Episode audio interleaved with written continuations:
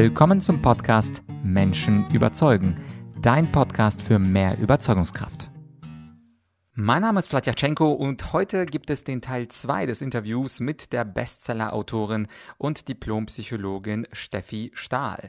Sie hat ja den großen, großen Bestseller geschrieben, Das Kind in dir muss Heimat finden. Und in diesem zweiten Teil, da sprechen wir über Beziehungen, Bindungsangst, über Menschen, die klammern und darüber, wie man mehr Gelassenheit in sein Leben hineinlassen kann. Viel Spaß bei diesem Teil 2 mit Stefanie Stahl. Kommen wir doch zum zweiten großen Thema, worüber ich mit dir sprechen wollte. Und das ist das Thema Beziehungen bzw. Bindungen. Ich wohne ja seit Jahren schon in München. Das ist die Single-Hauptstadt Deutschlands. Ich dachte Berlin. Ja, Be Berlin auch, aber ich glaube, der Anteil der Singles, also an der, an der Bevölkerung, lass es auch Berlin sein. Mir geht es um Folgendes. Es gibt ja heute mehr äh, Möglichkeiten, sich kennenzulernen als je zuvor. Es gibt unterschiedliche Plattformen, es gibt Apps wie Tinder, es gibt Plattformen wie Parship, wo sich angeblich alle elf Minuten jemand verliebt. Und dennoch gibt es in diesen Großstädten vor allem, also nennen wir sie München, Berlin, Hamburg und so weiter, wenige Menschen, die sich entscheiden, sich langfristig langfristig zu binden, sondern eher für kurze Geschichten offen sind. Ist das, Steffi, aus deiner Sicht überhaupt ein Problem oder ist es vielleicht sogar die Lösung?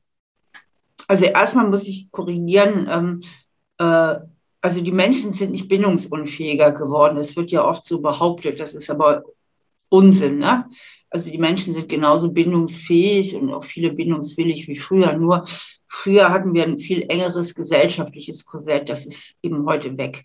Heute kann jeder nach seiner Fasson selig werden, jeder kann, ähm, ähm, kann Single bleiben, es ist auch egal. Also früher war ja noch Homosexualität und sowas wurde aber auch verschwiegen oder so ein bisschen hinter verschlossenen Tieren. Heute ist alles offen, jeder, so wir haben unheimlich viel mehr Freiheit gewonnen und mit der Freiheit natürlich auch mehr Verantwortung, aber auch mehr Entscheidungsfreiheit. Das heißt, manche Leute, die sich früher gebunden haben oder sogar geheiratet haben, ähm, die haben das in Anführungsstrichen nicht ganz freiwillig getan. Ja, die wären am liebsten schon auf den Altar umgekehrt, ja, und ähm, aber haben dann irgendwie auch in unglücklichen Beziehungen ausgeharrt. Vor allen Dingen Frauen auch sind oft in so Versorgungsehen irgendwie stecken geblieben, weil sie sich auch wirtschaftlich total abhängig gefühlt haben und auch waren. Ähm, Scheidung hatte früher noch vor 30, 40, 50 Jahren ganz anderes Ruf. Also es war wirklich so fui, auch alleinerziehend, war noch sogar in meiner Kindheit. Es war eher selten, dass es sowas wie alleinerziehende äh, Mütter, Väter schon mal gar nicht äh, gab. Das heißt, ähm, es hat sich einfach sehr viel verändert und wir sind nicht wirklich beziehungsunfähiger geworden, aber wir haben eine größere Wahlfreiheit. Und ähm, ich sage immer, um den Teil deiner Frage zu beantworten, ist da überhaupt ein Problem oder ist da kein Problem? Ähm, ich bin ja immer für die persönliche Wahlfreiheit und es gibt eben einige Singles, die können einfach nur Single, weil die unter Bindungsängsten leiden und Beziehungsproblemen. Und davon gibt es viel, viel mehr, als man erstmal so denkt. Es gibt also nicht wenige Menschen, die mit Bindungsangst zu tun haben mit diesem Thema, auch wenn die sich, wenn sie das weit von sich weisen, weil sie ja so eine große Bindungssehnsucht auch verspüren und sich eigentlich binden wollen, aber nur passiert es dann immer so, dass sie sich entweder notorisch in die Falschen verlieben, ähm, beziehungsweise dass sie nach der ersten Verliebtheit ähm, große Zweifel bekommen, ist es jetzt wirklich der oder die richtige, dann kriegen sie sowas, was ich immer so als den Schwächenzoom bezeichne. Das heißt, plötzlich sehen sie nur noch Schwächen beim anderen und überlegen, ach nee, das ist irgendwie doch nicht und die Nase ist zu groß, der Hintern ist zu dick und hier ist ein bisschen Doppelkinn und macht vielleicht noch Kaugeräusche oder weiß der Geier was und dann sich auch sehr schnell wieder entlieben. Ne? Und ähm, also viele Menschen, die da draußen rumlaufen und sagen, ich habe noch nicht den richtigen gefunden oder ich habe noch nicht die richtige gefunden, ähm, äh, leiden eben auch unter Bindungsangst. Und ähm, das heißt auch diese Suche nach dem perfekten Partner im Internet oder so, ja, das, da wird ja ganz, ganz oft in den Medien auch Ursache und Wirkung vertauscht. Also viele schreiben dann, ja, durch diese Supermarktmentalität, durch diese Partnerschaftsbörsen, dieses Klick und weg und wisch und weg, ähm, würden die Ansprüche immer höher und man sucht so nach dem perfekten Partner, aber das ist Bullshit, weil 30 Jahre Internet können nicht hunderttausende Jahre genetische Evolution einfach mal so wegwischen. Ich meine, die Evolution ist sowieso wahnsinnig langsam. Die Evolution hat bis heute nicht verstanden, dass wir Kühlschränke haben, ja. Da hat die schon dreimal nicht verstanden, dass wir ein Internet haben und ganz andere Möglichkeiten, ja. Das heißt, wir haben ja genetisch bedingt einen ganz tiefen Bindungswunsch in uns. Aber auch dieser Bindungswunsch, und zwar auch ein Bindungswunsch, also für erstmal so eine monogame, feste Beziehung, ähm, das ist erstmal unser genetisches Programm. Das hängt damit zusammen, dass die Menschenkinder so lange brauchen, um groß zu werden. Das heißt, sie brauchen so feste Beziehungen und Familienbande. Ähm, ähm, der ist tief in uns verankert. Da kann jetzt nicht ein Internet kommen innerhalb von 30 Jahren und mal so ein bisschen mal gerade hier die Evolution da völlig durcheinander bringen. Der Grund, warum das so scheinen mag, ist, dass Menschen, die Beziehungsprobleme haben, ein Leitsymptom ist zum Beispiel die Suche nach dem perfekten Partner. Und im, durch das Internet und durch die hohe Gestaltungsfreiheit, die wir heute gesellschaftlich haben, also dass keiner sich mehr verpflichtet fühlen muss, irgendwie zu heiraten, nur um angesehenes Mitglied der Gesellschaft zu sein, ähm, fliegen die Bindungsängstlichen einfach mehr auf die waren früher nicht so gut sichtbar. Heute kann ja auch jeder sagen, ich habe Beziehungsangst oder ne, ich will so. Das ist ja heutzutage alles kein Problem, aber sie sind nicht mehr geworden, sie werden einfach nur besser sichtbar. Mhm. Ja, und dennoch kennen wir diese Menschen, die diese Perfektion anstreben, die immer weiter swipen, sich treffen und wie du gesagt hast, äh, bei dem einen passt die Nase nicht, bei dem anderen war die Stimme ein bisschen zu quietschig, bei der dritten war der Arsch ein bisschen zu dick und bei dem vierten ist der Bierbauch ein bisschen zu groß. Wir haben ja schon im ersten Teil kurz über diesen Perfektionsdrang bei uns selbst gesprochen und in gewisser Weise spiegelt sich ja dieser Perfektionszwang dann auch ins Außen, dass auch unser Partner perfekt sein soll sollte.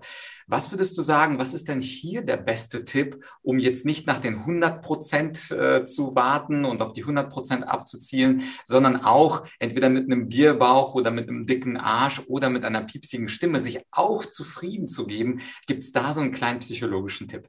Ja, da kann man sich halt nicht zwingen. Auch hier ist wie so oft die, ähm, die Lösung nicht im, im, im Außen zu suchen, sondern auch da ist es wichtig, dass man in sich geht, und sich fragt, welches tiefe innere Programm habe ich eigentlich bei meinen Eltern erworben in Bezug auf das Thema Beziehung?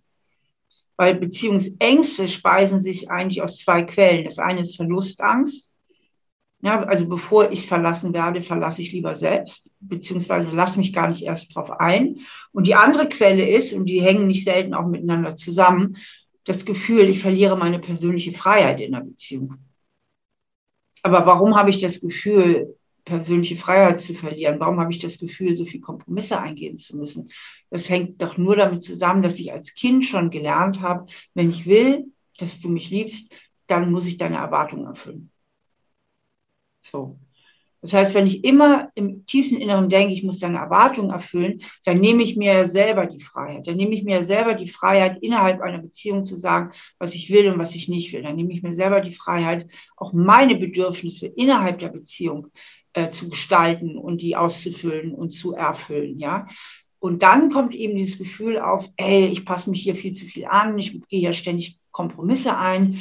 Und die imaginierte Lösung ist dann, ich muss irgendwie Schluss machen, ich muss mich von dieser Beziehung entfernen, weil die erdrückt mich, die engt mich ein. Dabei enge ich mich ja selber ein. Ich enge mich selber ein, weil ich dieses Schattenkind, weil ich dieses alte Programm am Laufen habe, was ich mir aber eigentlich bei meinen Eltern zugezogen habe.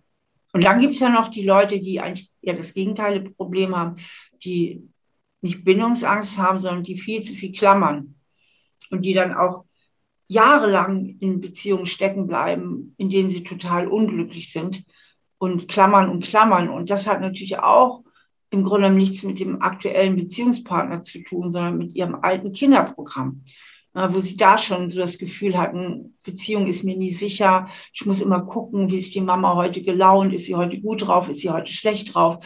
Und dann so schon als Kind so klammerig geworden ist, weil man so das Gefühl hat, oh, ich muss immer gucken, ah, dass du bei mir bleibst, dass du bei mir bleibst. Ja, also es lohnt sich in jedem Fall immer dieser Blick zurück. Was hat mich geprägt? Was hat mich geprägt? Was ist mein eigentliches Programm? Mhm.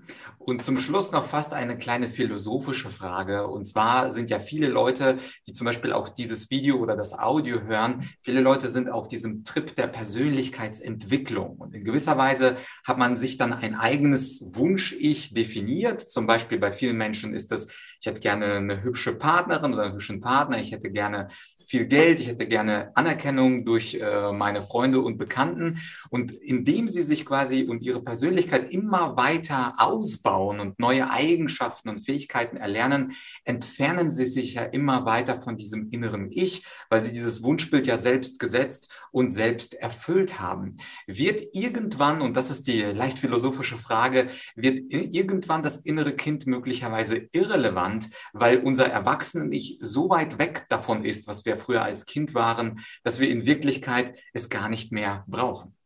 Nein. Also erstmal ähm, würde ich den Begriff der Persönlichkeitsentwicklung anders verstehen, weil es geht ja meistens tatsächlich darum, mehr zu sich selber zu finden, als von sich weg sich zu entwickeln in der Persönlichkeitsentwicklung. Ähm, und was du da jetzt eben aufgemalt hast, das wäre ja halt diese Überkompensation, also Selbstschutz. Das heißt, dass ich versuche, perfekt zu sein, alles toll zu machen. Das sind Selbstschutzstrategien.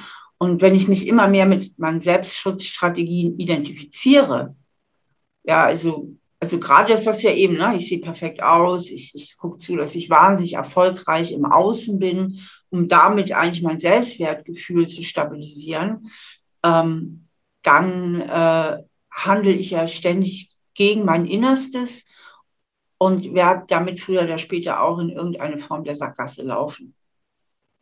So, also ich entferne mich von mir selbst und identifiziere mich eigentlich mit meinem Selbstschutzprogramm. Das geht einfach auf die Dauer nicht gut. Ähm, spätestens sagen, wenn die Ehefrau weg ist oder ich irgendwie bei der 15., 20. Geliebten bin oder meine Geliebten immer jünger werden, aber irgendwann spätestens im Alter ähm, werde ich merken, dass ich mein Leben auf völlig falschen Prämissen aufgebaut habe und sich dadurch eine große Einsamkeit einstellt und dass ich, dass ich mich selbst gar nicht mehr richtig fühlen kann. Mhm. Aber wie gesagt, viele Menschen ähm, reflektieren sich wenig bis gar nicht. Und ich sage auch gerne mal, bis der Arsch kalt wird, also sprich, bis sie sterben. Aber ähm, das ist mit Sicherheit nicht der glücklichere Lebensentwurf. Und es geht ja vor allen Dingen nicht nur um einen selbst, muss ich dazu sagen es geht ja auch darum, dass man irgendwie der bessere Mensch wird.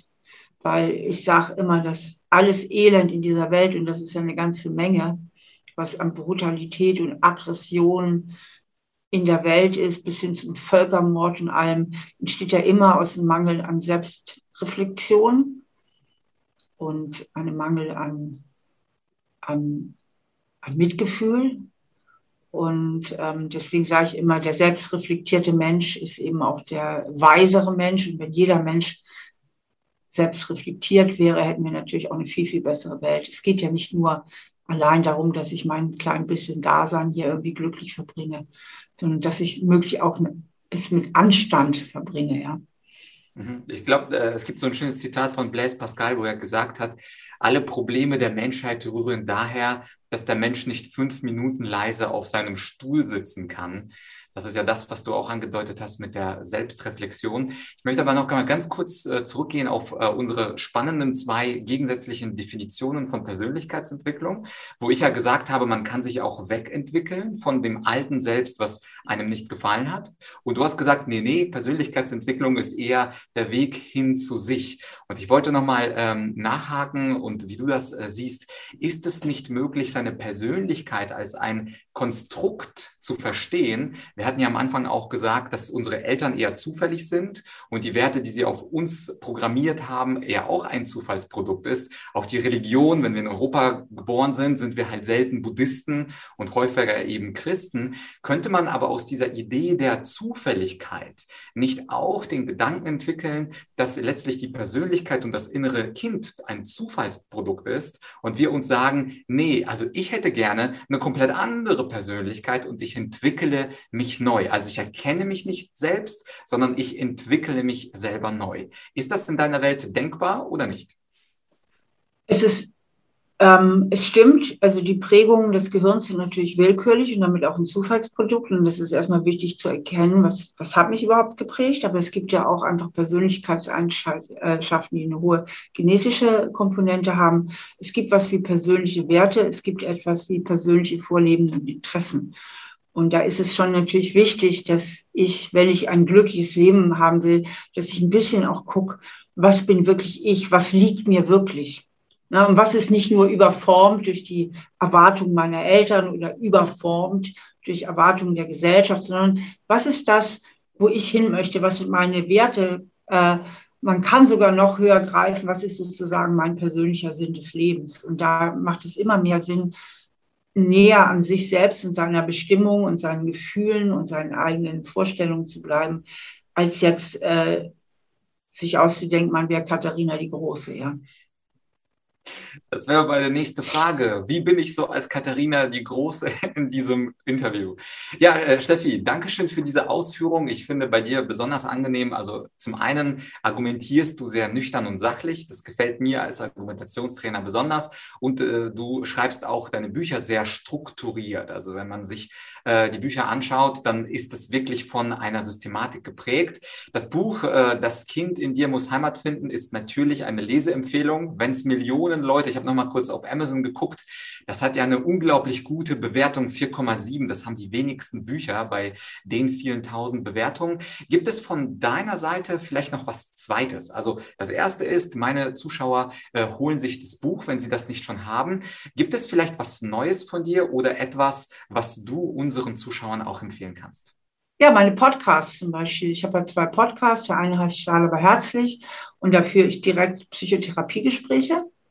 Das ist sehr, sehr spannend. Da kommen Menschen also durch, mit allen möglichen Problemen, auch sehr gemischt. Ist auch mal der ein oder andere Promi dabei. Der Arzt Schröder hat zum Beispiel über seine Harmoniesucht mit mir gesprochen, die Nora Tschirner über ihre Depressionen und so weiter. Und da mache ich eben direkt Original-Therapiegespräche. Und dann habe ich noch den Podcast So bin ich eben. Und da spreche ich mit meinem Co-Moderator Lukas Klaschinski, der auch witzig ist und auch Masterpsychologe ist. Wir sprechen da über psychologische Themen und die, zu denen kommen wir durch äh, E-Mails von, von Zuhörerinnen und Zuhörern, die wir ins Studio bekommen und handeln da so psychologische Themen ab. Ja, super. Dann werden wir natürlich diese zwei äh, Podcasts verlinken. Gibt es zum Schluss noch vielleicht einen ultimativen letzten Tipp einer Stefanie Stahl? Was sollten Leute tun, die eben keinen Zugang zu dem vergangenen Ich haben? Wirklich so eine Kleinigkeit, die vielleicht nach dem Abschalten dieser Sendung nur eine Minute dauert, so ein Quick-Tipp für Ungeduldige. Die keinen Zugang zu ihrem vergangenen Ich haben ja, irgendwann haben, also es gibt Menschen, die sagen, ähm, ich habe kaum Erinnerungen an früher. Da kann man immer davon ausgehen, dass es nicht so schön gewesen ist, weil ähm, dann haben die verdrängt, aber das Gehirn hat keinen Grund, schöne Sachen zu verdrängen, dann, sondern nur, was nicht so gut gelaufen ist. Aber irgendwann gibt es ja wieder eine Erinnerung. Also spätestens, wo sie 15 oder 16 sind, irgendwann haben sie ja eine Idee, wie ihre Eltern waren. Und dann kann man immer gucken, ja, wenn die so waren, wie ich 15 war, wie waren die dann wohl, wie ich klein war? Also man kann mit diesen Erinnerungen arbeiten. Und als allgemeinen Lebenstipp würde ich geben, was anderes nochmal, dass man wirklich sein Leben genießt. Also, dass man eben sich nicht nur verausgabt und Sorgen macht, sondern dass man immer wieder dafür sorgt, dass man Genussmomente hat und dass man dafür sorgt, dass es einem wirklich gut geht. Denn je besser meine Batterie aufgefüllt ist, desto gelassener bin ich und desto glücklicher bin ich. Und der gelassene Mensch ist eben auch der bessere Mensch. Das kennt jeder. Ne? Wenn wir total gestresst sind und haben überhaupt keine Ressourcen mehr, weil wir selber so im Druck sind, dann werden wir auch kleinlich und aggressiv. Und ähm, deswegen äh, das Leben auch wirklich immer genießen. Ja, also besser hätte ich mir das Schlusswort nicht vorstellen können. Der gelassene Mensch ist der bessere Mensch. Danke, Stefanie Stahl. Und für dich, lieber Zuschauer, wenn es dir gefallen hat und du eine andere Meinung hast oder einen Kommentar hast, dann kommentier doch gerne unten. Bei YouTube gibt es ja dieses Kommentarfeld. Die leichten Fragen versuche ich zu beantworten. Die ganz schweren Fragen, da werde ich Steffi bzw. Sigmund Freud kontaktieren, dass sie mir ein bisschen nachhelfen. Steffi, Dankeschön für Sehr dieses schöne Interview. Danke auch. Ja, das war also der Teil 2 mit Stefanie Stahl und eine Empfehlung auch von mir, das gut strukturierte und gut argumentierte Buch Das Kind in dir muss Heimat finden. Eine absolute Leseempfehlung von mir und hör natürlich auch gerne rein in ihre beiden Podcasts. Wenn dir diese Folge gut gefallen hat, dann tu mir doch den Gefallen und teile sie mit einem Bekannten, einem Freund, einer Freundin, für den das Thema Beziehung, Bindungsangst oder möglicherweise auch das Thema aus der letzten Folge, dein inneres Kind Kind muss Heimat finden, relevant sein könnte. Denn, das sage ich ja immer häufiger hier im Podcast, geteiltes Wissen ist doppeltes Wissen. Ansonsten hören wir uns hoffentlich bald in ein paar Tagen mit der nächsten Folge bei Menschen überzeugen. Bis bald, dein Vlad.